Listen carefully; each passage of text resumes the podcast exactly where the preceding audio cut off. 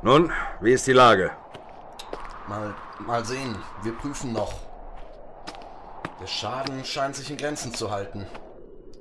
Die Vorräte haben nichts abbekommen. Das Flugzeug und die Ausrüstung auch nicht. Noch immer nichts Neues von Lake? Nichts. Dabei haben wir die Rufe schon verdoppelt. Und der Sturm hat sich längst gelegt. Meine Flugzeuge sind mit den neuesten Funkgeräten ausgestattet. Sollten sie alle beschädigt sein? Professor Dyer, ich melde unser verbliebenes Flugzeug ist startklar. Gut. Das ist eine Notsituation. Wir fliegen geschlossen nach Nordwesten, um Lake beizustehen. Hunde und Schlitten nehmen wir mit. Es gibt für uns keine Nachschubbasis. Die Reise wird äußerst gefährlich. Ja, wir haben zwar genügend Proviant, aber keine Ahnung, was uns erwartet. Hoffen wir mal, dass bloß der Funkkontakt nicht abreißt. Und wenn wir noch einen Tag warten würden, denken Sie darüber nach. So viel Zeit haben wir nicht. Die Lage duldet keinen Aufschub. Wir fliegen.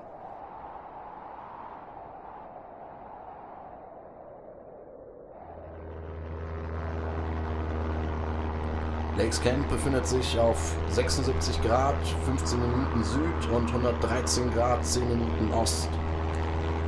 Wenn der Flug weiter so verläuft, sind wir etwa in zwei Stunden dort.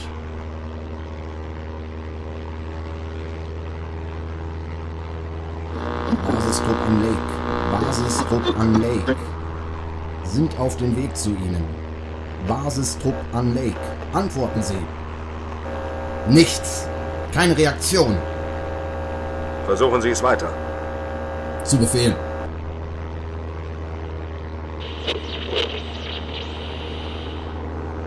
Es fängt wieder an zu stürmen. Höhenwinde. Machen Sie sich auf was gefasst. Wir gehen runter.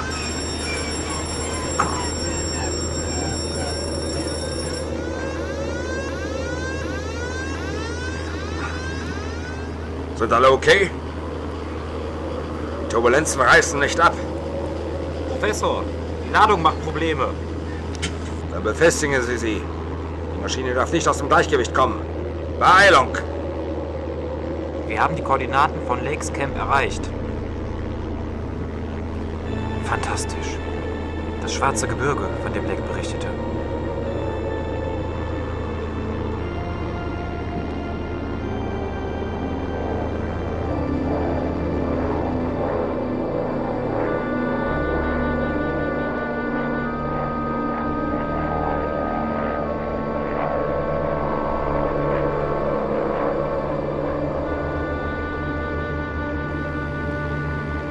Offenbar ist es nicht vulkanischen Ursprungs.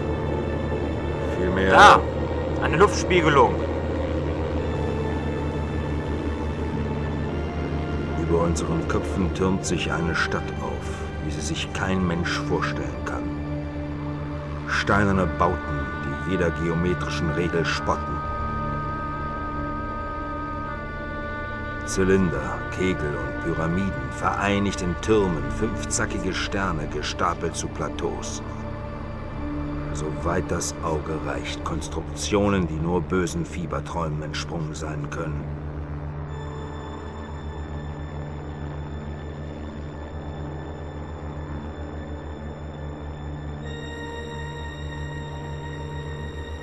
Schwarze Berge erstrecken sich bis zum Horizont.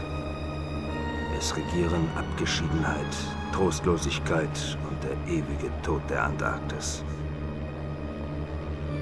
Bei dem Anblick muss ich unweigerlich an das Land aus den uralten Schriften denken. Und ich kann mich des Gefühls nicht erwehren, ein Eindringling zu sein.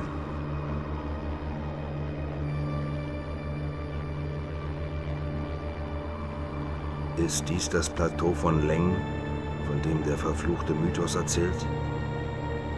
Die Ähnlichkeit ist bestürzend. Einige Mystiker behaupten ja, die narkotischen Manuskripte hätten ihren Ursprung in einer Zeit noch vor dem Pleistozän und die Anhänger der bösen Gottheit Zat-Hogua hätten sich arg von den Menschen unterschieden. Es wäre also durchaus denkbar, dass diese Welt vor Äonen von Jahren jene Monster hervorgebracht hatte, von denen Lake berichtete.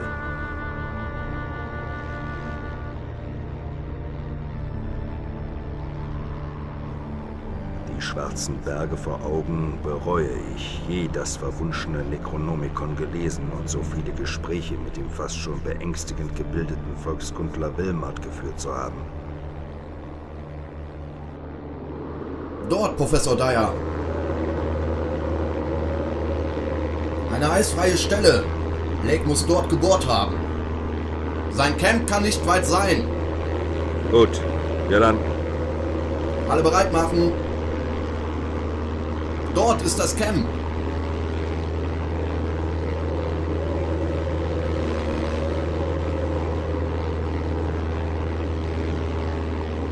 Stammen keinesfalls vom Sturm.